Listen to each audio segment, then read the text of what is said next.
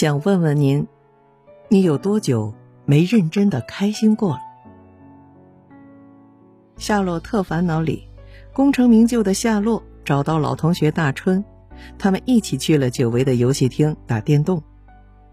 当大春开心的像个孩子似的喊着：“夏洛，我终于赢了！为了打败你，我练了好几年呢。”夏洛的表情麻木又淡然。他静静地看着这个一穷二白、不太聪明的男人，说了一句：“大春，我真羡慕你。”他羡慕大春能为了一局游戏笑得像个傻子，羡慕他过了这么多年还能活得像个孩子。而夏洛自己呢，都忘了多久没笑过了。研究表明，人这一生的幸福感是呈 U 型发展的。小时候和老年都比较快乐，反而正值青壮年的时候不那么快乐。长大后的我们都像上紧了发条的玩具车，只顾着往前狂奔，而忘了奔跑的意义是为了什么。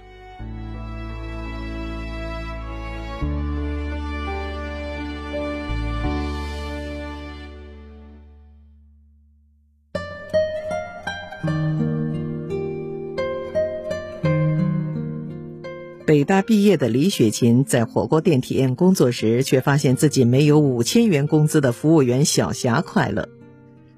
李雪琴北大毕业，高收入，独生女，网红，有很多粉丝；而小霞出身农村，每个月五千块钱工资，还要寄回家，帮助家里供弟弟妹妹上学。但镜头里，李雪琴总是愁眉苦脸，小霞却笑得很甜。客人对我温柔，叫我小妹妹，我就很开心。你这一秒不快乐，就影响你下一秒的快乐。小霞说的这些话，李雪琴很受感动。她终于明白了自己不快乐的原因，就是什么都想要，又想过得爽，又想有钱，又想别人尊重自己，还想找对象。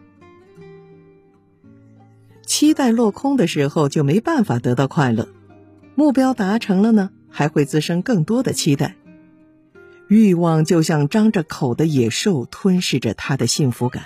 被生活裹挟着奔跑的我们，又何尝不是如此？经济学上有个词叫做“边际效用递减”，意思是你拥有的越多，不一定会越快乐。比方说，你很渴的时候，给你一杯水，你得到了十分的快乐。再喝一杯，就只能获得八分的快乐了。一直喝到第六杯的时候，你不仅不会快乐，还会难受。水还是那杯水，你却不再是那个你了。为什么欲望一旦满足，人就不容易快乐了呢？唯一的解释是，我们错把欲望的满足当成了快乐。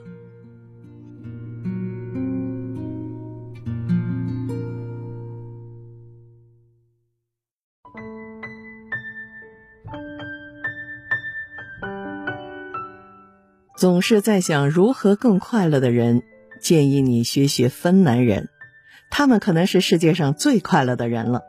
生在世界上贫富差距最小的国家，芬兰人不太争夺名利，似乎他们唯一在乎的事情就是如何御寒。听过一句芬兰谚语：“幸福就是拥有自己的红色夏季小屋和一片土豆田，无关功名利禄。”能让他们开心的就是阳光、土豆和夏天。如果真有什么幸福秘诀，我想应该是芬兰人对未来没有过分的野心，他们不会努力变得快乐，结果他们更快乐。从小到大，我爸就是一个十分会给自己找乐子的人。小时候家里养了一只白猫，他们至少起了十几个名字，什么雪松、珍珠、大白、富贵儿。有时候跟人说起，人家还以为我家养了好多只猫，爸爸也不解释，跟我妈一起笑得前仰后合。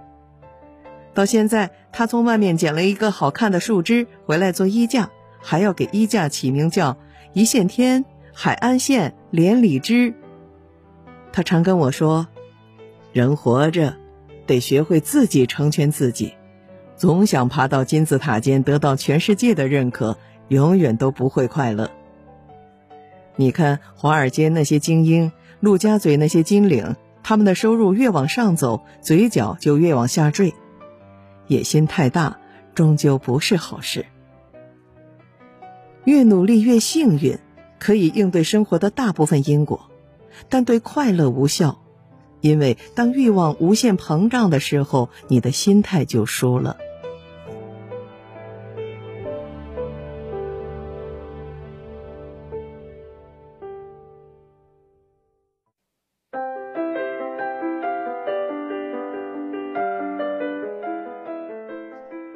让自己变快乐的方法不一定是去增加快乐，我更倾向于去发现、挖掘快乐。